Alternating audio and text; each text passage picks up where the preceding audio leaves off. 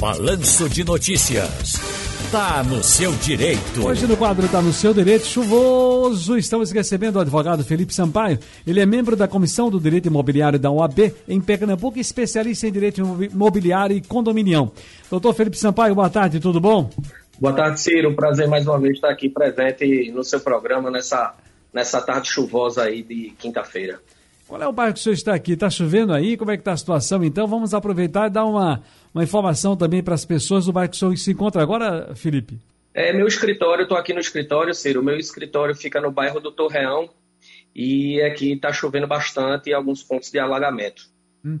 Agora vamos falar da, da, do nosso quadro Está no Seu Direito. Uma pergunta que é a seguinte: e essa palavra, o que significa? Me diga aí, averbação. Olha lá, Ciro, uma, uma palavra aí que muita gente ouve e poucas pessoas sabem realmente o significado, né? A averbação, na realidade, nada mais é do que a formalização dos atos daquele imóvel que você tem que está no cartório de registro de imóveis. Como assim?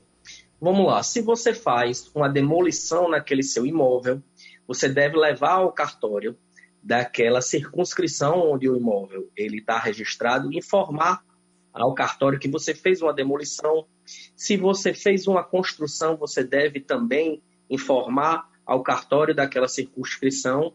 E isso é de fundamental importância também na hora da venda né, do seu imóvel, porque se não tiver, de fato, aquela identidade do seu imóvel realmente como ela é, vai ser difícil aquele banco, ele, um banco, ele arrumar um, um empréstimo para aquele promitente comparador do seu imóvel. O que diz a lei sobre prazos de locações comerciais? Olha, os prazos de locação comerciais, né, ou não residenciais, eles falam que os contratos, eles não têm tempo determinado, né? Mas existe uma, uma peculiaridade aí, deveras importante, no tocante aí aos contratos que perfazem um total aí de cinco anos, ou a junção de locações sucessivas que perfaz de, fato, de fato esse total de cinco anos. O, e qual a, a peculiaridade desse tipo de situação?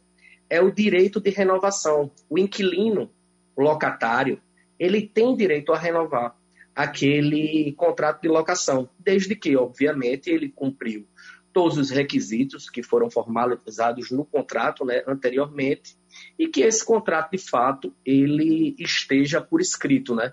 Ele não vai poder ele não vai poder se utilizar desse direito dele é, por intermédio de uma ação de renovação certo. se esse contrato ele não esteja escrito. Doutor Felipe Sampaio, todo dinheiro investido em melhorias no espaço alugado é descontado ou isso precisa ser conversado com o locador, acertado com ele, constado o contrato? Importante que, se ele vai fazer uma melhoria, ele deve estar tá amparado por uma cláusula contratual, que é a cláusula de indenização. Se não houver essa cláusula de indenização, ele vai correr o risco de fazer aquela melhoria no imóvel e é, o proprietário do imóvel não indenizar ele por conta daquele tipo de melhoria. Agora, é, é importante que essa melhoria, caso ele venha fazer, ele entre em contato com o proprietário para saber se o proprietário é, tem interesse né, em, em, em, em concorda com ele para ele fazer aquela melhoria, porque às vezes o que a gente vê muito nos contratos de locação e nesse tipo de situação é que o que é melhoria para um não é melhoria para o outro, né, Ciro? Então, às vezes eles têm que, eles acham que fizeram uma melhoria e às vezes como não não não, não existe essa cláusula, aí o que que acontece? Ele vai ter que demolir e vai ter que voltar ao estágio inicial de como ele recebeu o imóvel. Kleberson no nosso painel interativo, está no Recife. Cle... Aliás, Jardim Atlântico e Olinda, dizendo: Ciro Bezerra, boa tarde. Um, uma pergunta para o doutor Felipe Sampaio. Nessa pandemia, a Caixa tem algum prazo estendido para entregar a liberação do gravame por quitação? Solicitei o meu dia desde o, no... desde o dia 9 de fevereiro e até hoje nada. Obrigado, um abraço para vocês. É, Ciro, é interessante ele entrar em contato aí com, com a Caixa Econômica para saber que tipo de imbróglio né, está acontecendo na situação dele caso não seja resolvido, ele procurar um advogado que seja dessa área imobiliária específica para ingressar com a demanda e tentar resolver o imbróglio dele. Tá no seu direito, doutor Felipe Sampaio. Muito obrigado pela participação. Felicidades e até a próxima.